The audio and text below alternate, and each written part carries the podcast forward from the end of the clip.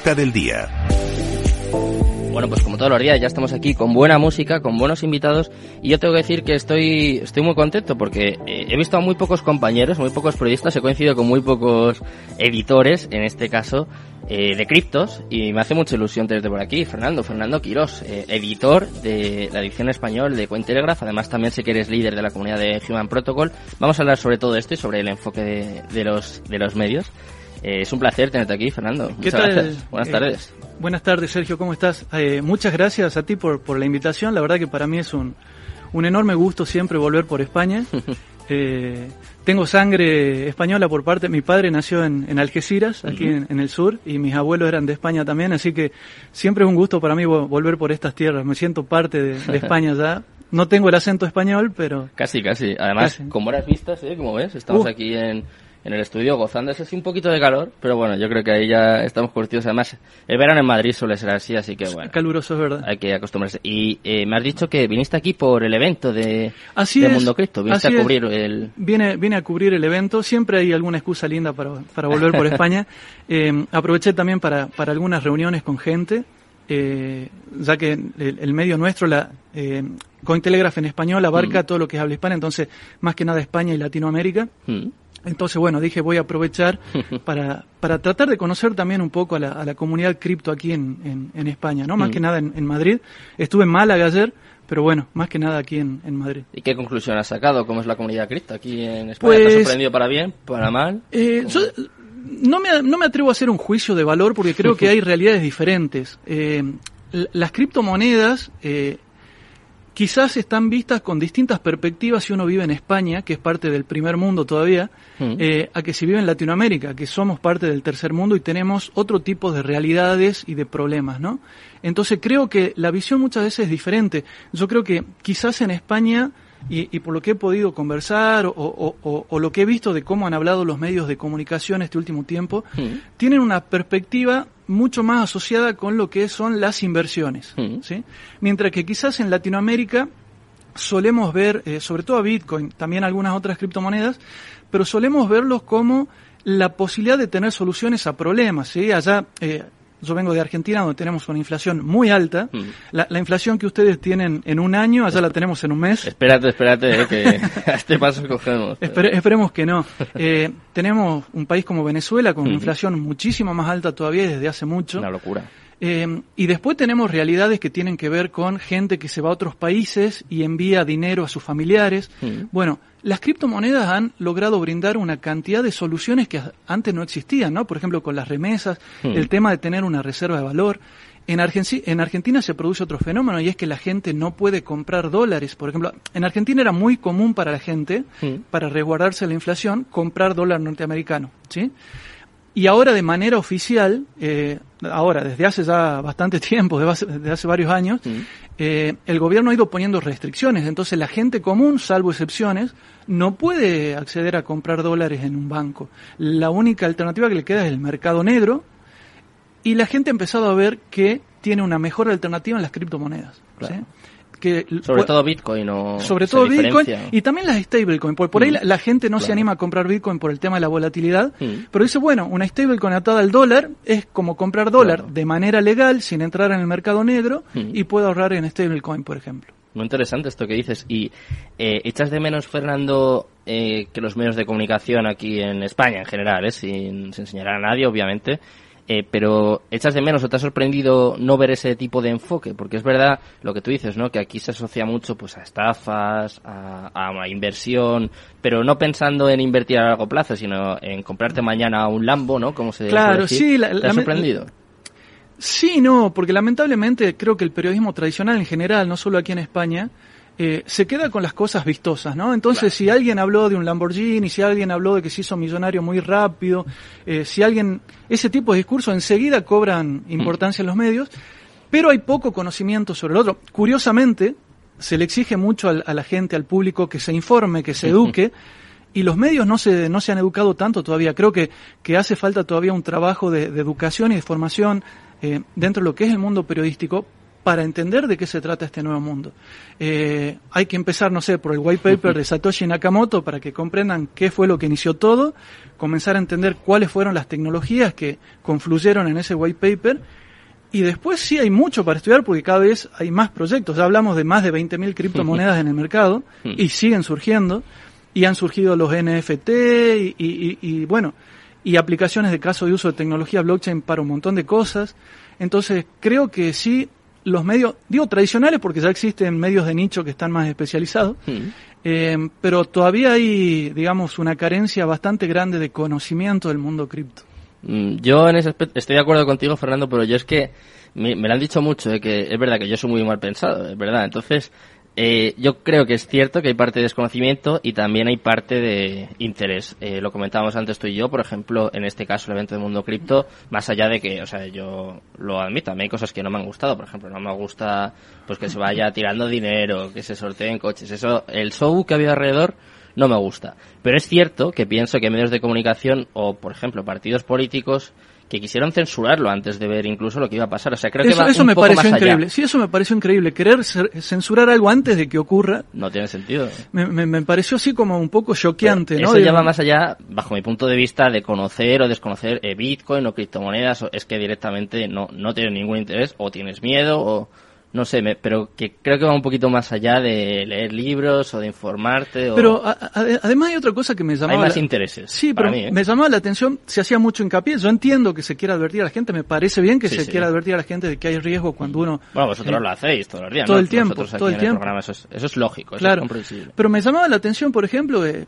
iba caminando por, por el centro de Madrid y había filas para sacar billetes de lotería y no veía tantos informes en la televisión sobre los riesgos de, eh, de jugar a lo mejor juegos de azar, ¿sí? Mm. Por ejemplo.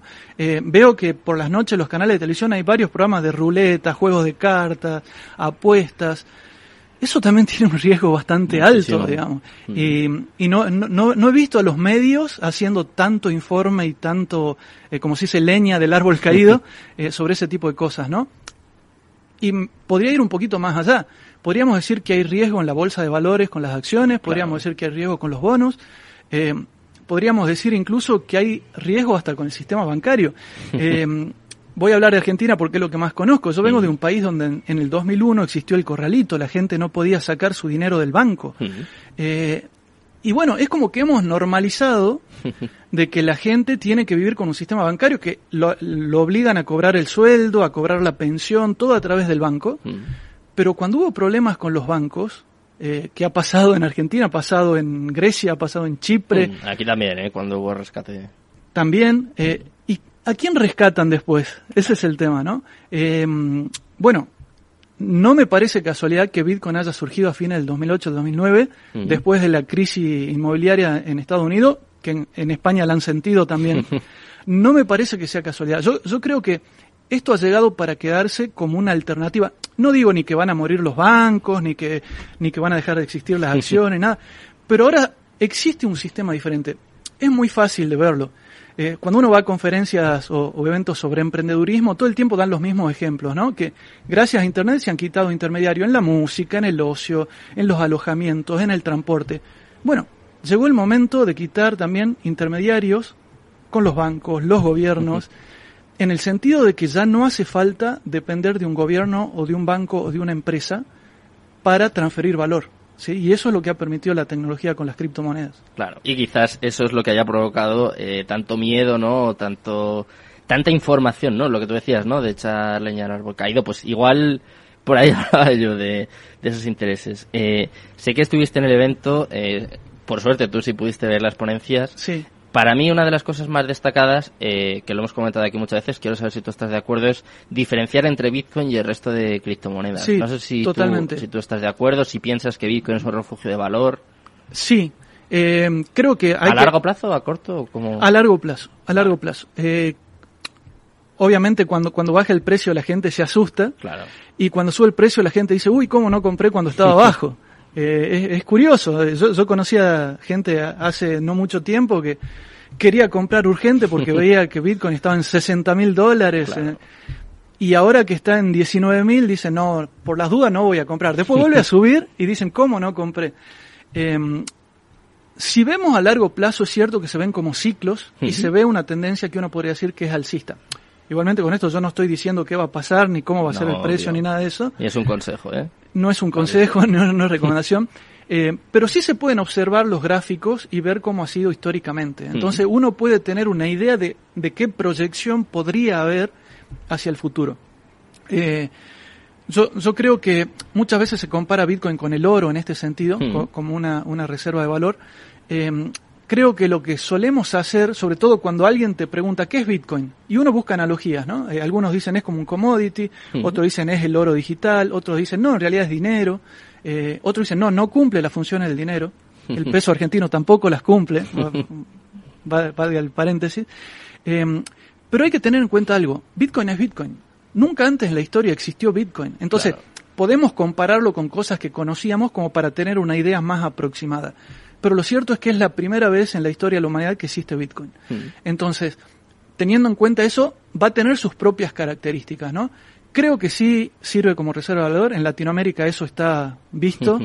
Eh, creo que también sirve para transferir valor. Un caso muy interesante que está haciendo ahora eh, el punto de mira de muchos países es lo que está ocurriendo en El Salvador, hmm. que en El Salvador han decidido ya, va a ser un año donde Bitcoin es moneda de curso legal. Esto quiere decir que cualquier comerciante pequeño común opera con, Bitcoin, no sé, para vender eh, revistas, para vender, no sé, para pagar un taxi. Hmm. Eh, y ya es normal allí. Está bien, es cierto que los hablan obligados de alguna forma, porque el gobierno ha dicho a partir de ahora se usa Bitcoin, hmm. pero estamos viendo que se puede. Hace un año que lo están haciendo. Eh, entonces creo que tiene eso, ¿no? Y aparte, hay otras cosas que por ahí no tenemos en cuenta. Yo siempre digo, lo mejor es ver qué tipo de soluciones te ofrece Bitcoin. Eh, por ejemplo, si yo necesito hacer una transferencia internacional, primero tengo que fijarme que sea de lunes a viernes, en horario que el, banco opere con normalidad.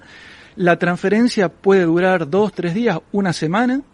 En el medio actúa la red SWIFT, que es una red de bancos que cobra porcentajes. Entonces, a lo mejor yo, no sé, por dar un ejemplo, no sé exactamente, pero capaz que quiero transferir 200 dólares y en el camino se queda un porcentaje de 20 o 30 dólares.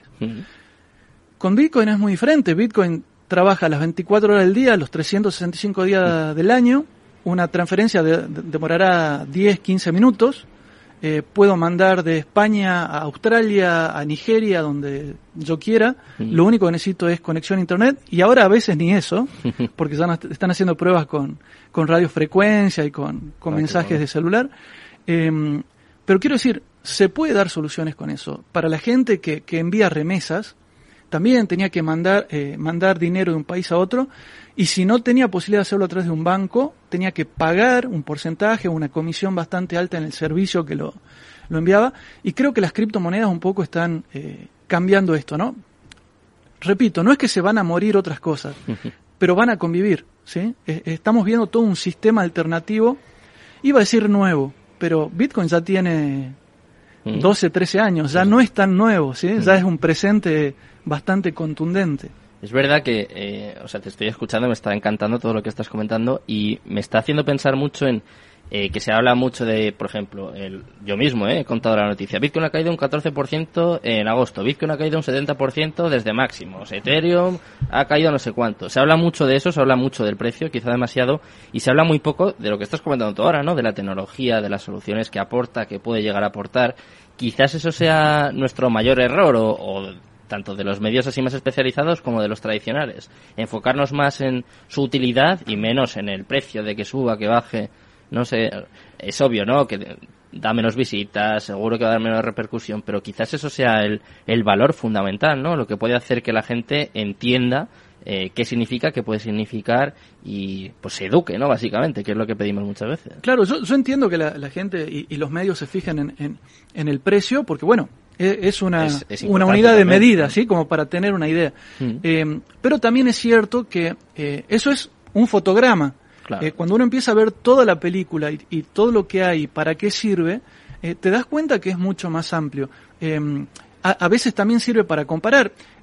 yo por ahí cuando, daba algunas conferencias mostraba el, precio de, Bitcoin, el histórico, mm. para ver cuándo subió, cuándo bajó. Y obviamente se ve que hay una gran volatilidad, ¿sí? Sobre todo en el corto plazo hay, hay una gran volatilidad, eso es cierto. Ahora, yo inmediatamente lo que hacía era buscar otro gráfico para ver, eh, cuando hablo de- del precio de Bitcoin, es en relación al precio del dólar, por ejemplo, o al precio del euro, ¿no? Ahora, si yo hacía lo mismo con el peso argentino en relación al peso, al, al precio de Bitcoin, por ejemplo, era una curva que no paraba de caer, todo el tiempo caía, caía, caía, Bueno, y caía. con el dólar, ¿no? Yo creo que si pones el dólar igual. Y- Y, y- el euro no, no te digo, vamos. Bueno, eh, estamos viendo cosas, eh, digamos, eh, complicadas en los últimos tiempos. Si mal no recuerdo, el 40% o algo así de todo lo que se imprimió en la historia del dólar Hmm. se ha imprimido en los últimos tiempos. ¿sí? Eh, bueno, Es de locos eso. eh, eh, es- estamos viendo tiempos complejos. No, no quiero hacer un juicio de valor, pero son tiempos muy complejos. Estamos viendo que países en Europa están teniendo un 10% promedio de, de inflación a, a nivel eh, anual. Mm. En Argentina lo estamos teniendo lamentablemente a nivel mensual ese porcentaje. Madre. Ni hablar en Venezuela o en Turquía o en Zimbabue u otros países que Hmm. suelen estar en el top 5 de, de más inflación. ¿no? ¿Crees que va a ser justo la clave esto que estás comentando? Que la adopción de Bitcoin va a ir muy, lega- muy ligada a la necesidad de los países. Yo creo que sí. Yo creo que sí. Y Ya es- se ve, ¿no? Incluso. Eso se ve en Latinoamérica. eh, de hecho, una de, las- de las comunidades más fuertes es justamente en Argentina porque la gente, como vio cómo, cómo perdía valor su dinero, empezó a buscar alternativas. Claro. Bueno, pues eh, nosotros vamos a seguir aquí, vamos a intentar seguir dando alternativas, soluciones, un poquito de, de educación también, siempre con, con invitados como tú, Fernando. Así que muchísimas gracias, ha sido un placer. Yo tengo que decir que me lo he pasado muy bien, he aprendido mucho contigo. Muchas y gracias Espero que volvamos a repetir, ¿eh? cualquier tertulia o cualquier día que quieras, estás aquí invitado. Esta es la casa de los amantes de las criptomonedas, o sea que vamos, tú estás en tu casa ya, ya tienes, Muchas ya tienes gracias. las llaves. Muchas gracias. Pues. Un placer. Muchísimas gracias, Fernando. Bueno, me despido de Fernando Quirós, editor de Cointelegraph, ojo, eh, entrevistón. Y mañana volvemos, como siempre. A, la- eso de las 10 de la noche más o menos tenemos nuestra cripto tertulia, la primera cripto tertulia de la temporada con Javier de la Hoz. Vamos a tener a Bruno Cripto, bueno, invitados como siempre, súper ilustres y luego además volveremos a poneros el resumen de Mundo Cripto. Por si acaso no os ha quedado claro, vamos a volver a resumir. Así que ya nos espero, eh, espero que paséis muy buena tarde, os dejo ya en buenas manos con Mercado Abierto, con Rufía Arbiza y todo su equipo. Muchas gracias a Jorge Zumeta por estar al otro lado, en este caso a Néstor, y muy buenas tardes y Cripto Capital, tu demon.